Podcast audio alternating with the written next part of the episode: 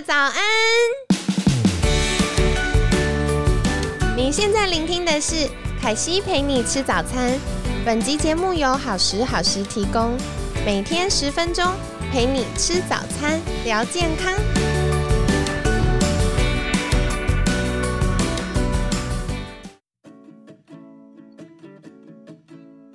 嗨，欢迎来到凯西陪你吃早餐，我是你的健康管理师凯西。今天呢，很开心邀请到凯西的好朋友 Linda 爱打卡达加的 Linda。Linda 早安，嗨，凯西早安，大家早安。Linda，那个我想要说明一下，就是平常我们星期五的节目都是会用最难的问题来请教来宾。但我正在想说要来今天要来问你什么很难很难的问题的时候，我就接获了一个小道消息，听说你有想要来问我的事。没错没错，想说哎，难得可以跟凯西这样子独占每天的早晨时间，要来问一个，对，要问一个很重要的事。好啊，欢迎欢迎，我们可以来聊聊。好的，因为呃，我在跟凯西做这个健康管理的过程，就是我发现凯西会不断的呃关心女生的荷尔蒙的这个状况，然后就是在这个过程之后，我才去查了荷尔蒙到底是什么东西，它包含了什么，哪些腺体叫做荷尔蒙这样子，然后呃，我刚好现在在做，今年我有一个很大的人生要做的事情，就是冻卵。不晓得大家知道什么叫做冻卵，其实就是把女生就是排卵的时候会排出来的蛋，呃，卵子蛋，对，就是蛋，我都直接叫它蛋，是把这个卵子收起来，然后冰就快速冷冻，然后。等到你真的想要生，因为像我现在还没有结婚，但那跟男朋友也还没有觉得要进入婚姻跟生小孩，可是又觉得想要把嗯在卵子的健康状况比较好的这个状态把它保存下来，所以我就考虑了这件事情这样子。那在再去做了这个冻卵疗程的过程中呢，我就发现。哇，因为其实像我今天已经咨询完了，然后也开始打了排卵针了，然后我才发现哦，我还吃了排卵药，然后嗯，排卵药吃完还要吃黄体素，然后黄体素吃完还要怎么样怎么样，就是有很多步骤。那这些步骤其实都。跟荷尔蒙有很大的关系，然后再加上我自己的状况，就是因为我长期以来都在做耐力运动，然后呃前几年的运动量真的训练量也都比较大，所以呢，呃其实我的卵子我自己有的健康卵子数其实是不不符合我这个年纪的，就是是相对比较少。对，所以呃，我自我自己其实相当震惊，因为全部身边的人都说你这么健康，你这么常运动，你担心这个干嘛？你你一定四十五岁都卵子很健康之类，大家就会讲这种，就是因为我可能外形看起来是健康阳光的这样子，所以大家就会做这个推测。结果我去测才发现，天哪，那个出来数值有一个数值叫 AMH，这个是卵子库存量，就是也是荷尔蒙的。这个等一下专业部分由凯西来跟大家解释。对，但是就是这个数值呢，我测出来是低标中的低标，就是没有人，我的 医生说，哎，几乎没有看过三十五岁女生这个数字，就是是低到一个吓坏人的状态。对，所以在这个过程中，就是医师就跟我说，哦，要开始补充 DHEA，还要补充 Q10，然后这个就是会让我，因为这对我来说是新的东西，所以我就也花了一点时间做功课。所以，我就会蛮好奇的，很想问凯西说：“哎，这些东西是什么东西？为什么我们需要这些东西？”嗯，了解。嗯，我先帮大家小小补充一下，因为我在想，可能有一些听众朋友们对于刚刚呃 Linda 提到这么多专有名词是不太熟悉的。简单来说呢，我们女生呢，呃，生育有两个很重要的事情。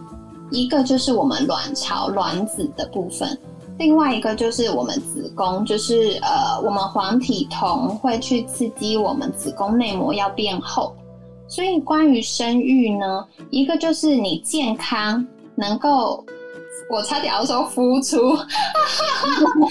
能够生啦，能够生宝宝的蛋够不够多？对，对，然后另外一个的话就是呃，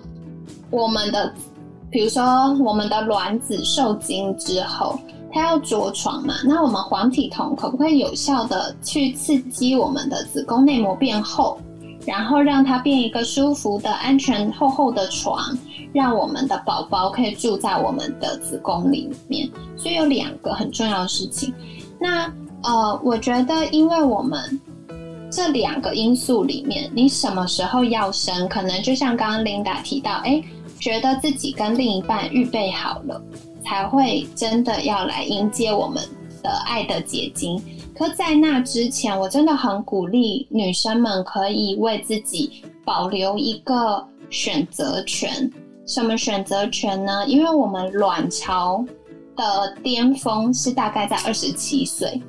所以呃，我们的大概如果二十七岁之，就是这前后，甚至到三十岁这个阶段，我们还是会有很多很健康的卵子，然后也是相对来说比较容易受孕的。那随着年纪慢慢增加，我们的黄体酮会先下降，然后雌激素也会慢慢的下降。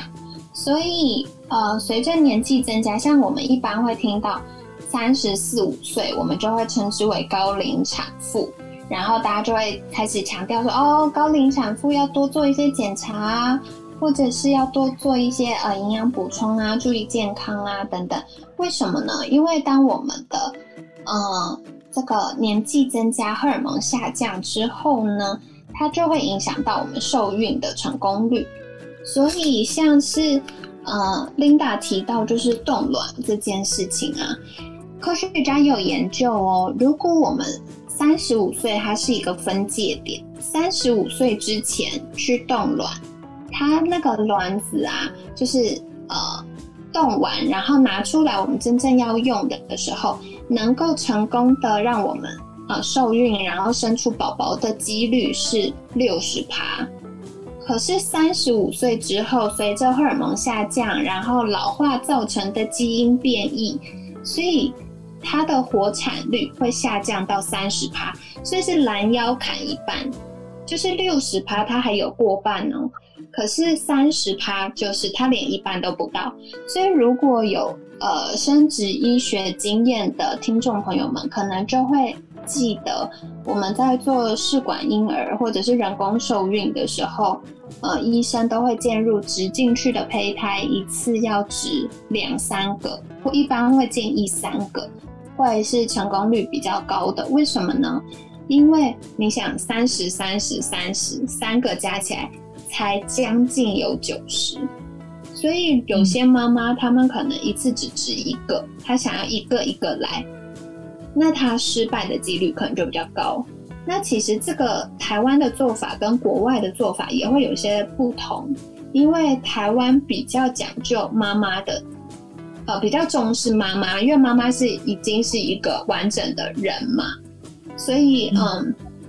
每一次的失败，除了对于妈妈的身体会造成一些。压力和负担之外，更重要的是对夫妻双方的情绪也会有一些压力。就是你要面对啊，到底会成功还失败？会成功还失败？然后好不容易有了宝宝，然后后来发现哦，没有成功的那个失落感。所以在台湾的做法会是一次值三个，那国外的话比较注重每一个都是生命，所以宝宝也是生命，妈妈也是生命，他们的做法就会一个一个来。这是有一些差异。那详细的话，大家也可以往前听哦。我们大约是在五月五月的时候，我们有邀请，就是 Post Dream 的投资人 Carol，他有来分享他一口气有了三胞胎宝宝的经验。那那时候我们有聊到一些关于生殖医学的议题。不过回到今天 Linda 问的，就是。呃，AMH 是什么呢？它其实就是代表说我们卵巢里面还有几个蛋，然后它会把我们的年纪跟我们自己蛋的数量跟我们同年同年龄的女生的蛋的数量做比较，它就会有一个数据。那呃，什么样的因素会去影响到我们的 AMH 呢？第一个最直观的就是基因跟年龄。所以，像凯西常常帮女生做咨询的时候，我都会先问，如果他们想要呃预备有宝宝，或未来想要有宝宝，我都会先问的是妈妈的更年期，因为如果像我们每个人的更年期，它是有一个 range，但是有些人早一点，有些人晚一点。那如果妈妈的更年期偏早，我们的呃卵巢或荷尔蒙。衰退或下降的速度也会稍微快一点点。那再来就是年龄嘛，像前面提到，随着年纪增加，然后我们的那个呃荷尔蒙改变，所以也会去影响到我们卵巢以及子宫的状态，就是受孕的状态。不过，不过这些事情对于每个女生来说还是大同小异。最真正会让我们很明显有落差的关键点，就在于几件事情。第一个是压力，压力不只是工作压力哦，还包含对自己的要求、人际的关系，然后还包含了健康，比如说，哎，我现在身体慢性发炎，或者是像刚刚 Linda 有提到，长期的训练量比较。呃，训练量比较大，就是强度比较高，或者时间比较长，这样的状况呢，也会隐性的造成身体的压力，所以这个是大家可以再多留意。那另外就是我们的整个生活形态影响，呃，荷尔蒙的平衡，所以像刚压力影响到就是我们的肾上腺。然后像我们生理周期，比如说饮食、睡眠或者压力，一样会影响到我们雌激素跟黄体酮。然后再来，如果长期减肥，就是不管是瘦了又复胖，或者是节食减肥，都会影响到我们甲状腺，就是所谓大家想到基础代谢率的这件事情。那甲状腺、肾上腺跟雌激素，他们三个是好朋友，所以只要有一个人。比较没有这么认真工作，或者是哦，他扛太多了，没办法再有效做好他该负担的责任的时候，另外两个人就会来帮忙他。可是这样子，大家放下手边的工作来互相帮忙的时候，呃，我们想要真正让他正常健康运作的这些事情，就会开始失衡。所以大家会发现，哎，怎么压力大会变胖啊？或者是压力大会导致难受孕啊？然后，或者是，呃，如果是平常可能饮食吃错了东西，或者是减减肥的过程当中太极端的时候，也会影响到我们卵巢、子宫的健康，所以跟大家分享啦。不知道这样，对，这样有回答到 Linda 吗？有有哦，然后刚刚有聊到就是这个 Q Ten 跟 A。D H A E 吗？D H E A 对，D H E A 对，这两个嗯，就是补充的，因为是医生建议我吃啦，就是他他建议我在这个状况之下可以补充这个营养保健食品，会就是他们都说养卵。就是要我现在要孵蛋，对对对对对对，所以我就好奇，OK，这两个是什么东西呢？要不是我在做这个疗程，我真的还目前没有听过这个，我比较孤陋寡闻一点点。不会不会，我相信是因为你够年轻。对，因为为什么会这样说？其实像 Q10 一般常常听到的就是照顾心血管。那 Q10 它其实帮助的是呃我们细胞的健康。那嗯呃我们的蛋也是细胞啊，所以它也会需要 Q10 的帮忙。那再来的话，DHEA 它其实是我们荷尔蒙的，算是我们荷尔蒙的原料，我们可以这样子想。所以如果今天医生觉得，哎，是不是呃肾上腺皮质醇用太多了，就是跟压力有关的部分？还是我们的荷尔蒙，比如说像雌激素、黄体酮这个跟生育有关，或跟我们妇科平衡有关的荷尔蒙不够，那他也会建议补充。那另外，我觉得目前我听到有一些有在做呃生殖医学相关的学生们的分享，医生还会建议补充的可能像是 D 三，因为在我们之前也有邀请过，就是优活原力的研发长 N 有来分享过 D 三对于我们。呃，健康相关的帮助，那时候就有提到，其实 D 三在近年的科学研究上已经把它视为一个荷尔蒙，所以它也会影响到我们荷尔蒙的平衡跟健康。那再来的话，像有些医生就会，呃，建议再补充其他的营养素，可能是维生素啊、矿物质，甚至一些抗氧化剂类的营养补充品。不过凯西说回来，就是具体需要补充什么，然后补充多少剂量，或甚至是哎，比如说像同样是叶酸，有些叶酸它的形态不一样，或者是有些钙镁它的形态不一样，也会影响到我们的吸收率跟利用率。那这个也会跟每个人的健康状态不同，甚至基因的不同，而需要做不同的选择。所以比较好的，凯西还是会建议大家可以去寻求妇产科或生殖医学，甚至功能医学相关专科医师的协助。那这样子，我们就可以获得比较好的，嗯，这叫什么？复方的营养补充品。那这样是最有效率，然后也可以最适合我们健康需求的这样子。嗯，然后我这边还想分享一个，就是我看诊的过程当中呢，有一个比较有趣的是，呃，我的医师，我的医师就跟我说，他说，哎，我一般呢都是在告诉想要怀孕的妈妈，或者是想要冻卵的女生说，哎，你这个打了排卵针下去有回回去要多运动哦，但她是首度遇到一个是跟我讲说，哎，你不要运动太超过哦，这样。真的。对，因为我真的是平常运动量是相对一般人是比较大一点点的，所以他对我的这个叮咛、这个医嘱就会跟别人不太一样。但是，嗯。对一般人来说，就是有适当的运动，绝对都是很好的释放压力的方式。所以，其实医生都还是会强调这部分。不管你怎么吃，你怎么补充，你都还是要做运动。这件事情是我觉得真的超级重要，所以我很想跟大家分享。因为我相信很多人可能观念上会觉得说：“哎，我就是要待产了啊，我现在要养卵，我怎么能动呢？”其实这反而是一个小迷思。所以我刚刚就想到这个小故事跟大家分享。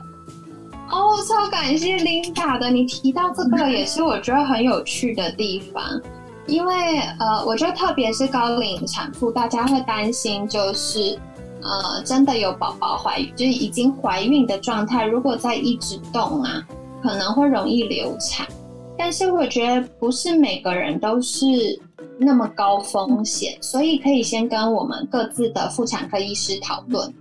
然后讨论完之后，如果没有那么高的风险，甚至是第一孕期结束，就是可能前三个月过了，已经相对来说比较稳定的时候，适度的活动还是可以增加我们之后顺产的几率。因为我们呃本来假设就有运动，甚至有比较多的肌肉量在身上的时候，我们在生产，特别自然产。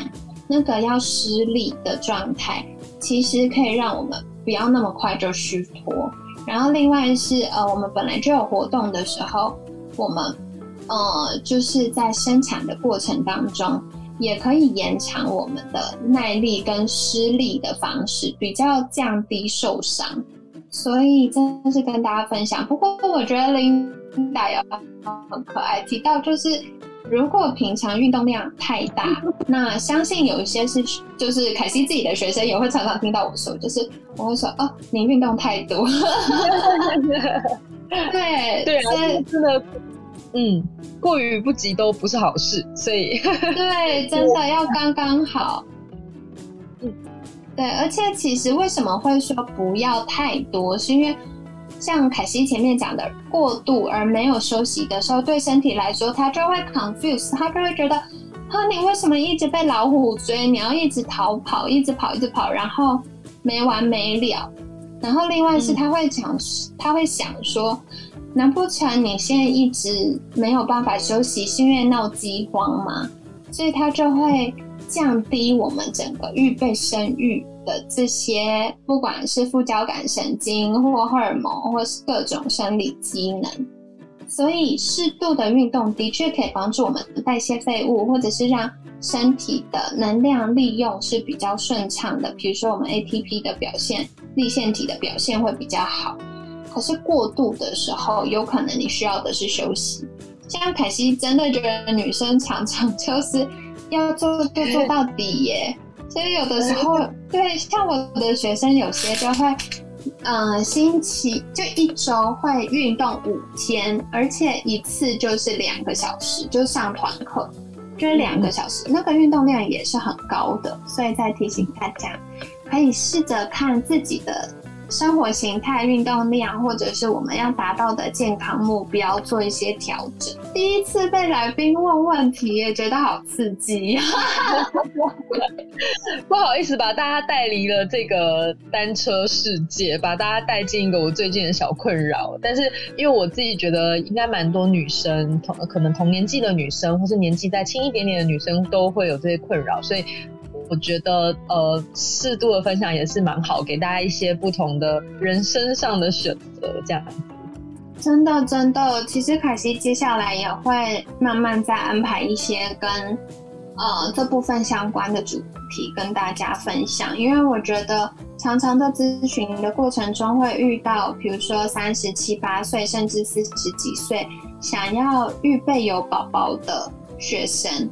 那其实在这个阶段，他们都会有很多的不安，或者是在预备有宝宝的过程中，可能会遇到一些挑战跟挫折。不管是呃打针的打打黄体酮的过程、排卵针的过程，开始变胖啊，还是有了宝宝，然后又失去的那个失落跟低低潮期，我觉得都很辛苦，所以。如果真的很喜欢小孩，或者有在考虑未来是不是要有一个自己的孩子呢？那或许我们就可以在这个当下开始去思考，是不是尝试做冻卵的选择，那为自己保留一个选择权，在未来可以至少小小的降低一些难关，再跟你们分享。好的，那今天一样非常开心跟 Linda 可以有这些讨论跟交流。那一样，如果大家还是很喜欢 Linda 的分享，然后也很喜欢真诚又阳光的 Linda，然后或者是你跟我一样喜欢骑单车的话，也记得再去 follow Linda 的粉专 YouTube 跟官网还有 IG 喽。所以是不是再请 Linda 跟大家分享一下你的这些社群平台的名称呢？好哦，大家可以 Google Linda Love Cycling，Linda 爱打卡打掐。那里面呢，除了我从事户外运动的内容以外，就是呃，像我近期做的这个冻卵的疗程，其实我也有拍片，因为我想说记录下来，应该会蛮让需要这些资讯好奇的女生们，就是有个画面可以知道说，哦，自己打排卵针是什么状态，这样子，就是也可以期待一下未来也会有这种预防医学我自己做的疗程的类型的影片跟大家分享。谢谢，好的，谢谢 Linda 今天精彩的分享，然后也很开心有机会可以来跟大家交流凯西的想法。就是我真的觉得拥有一个爱的结晶，或者是有一个小生命，是一个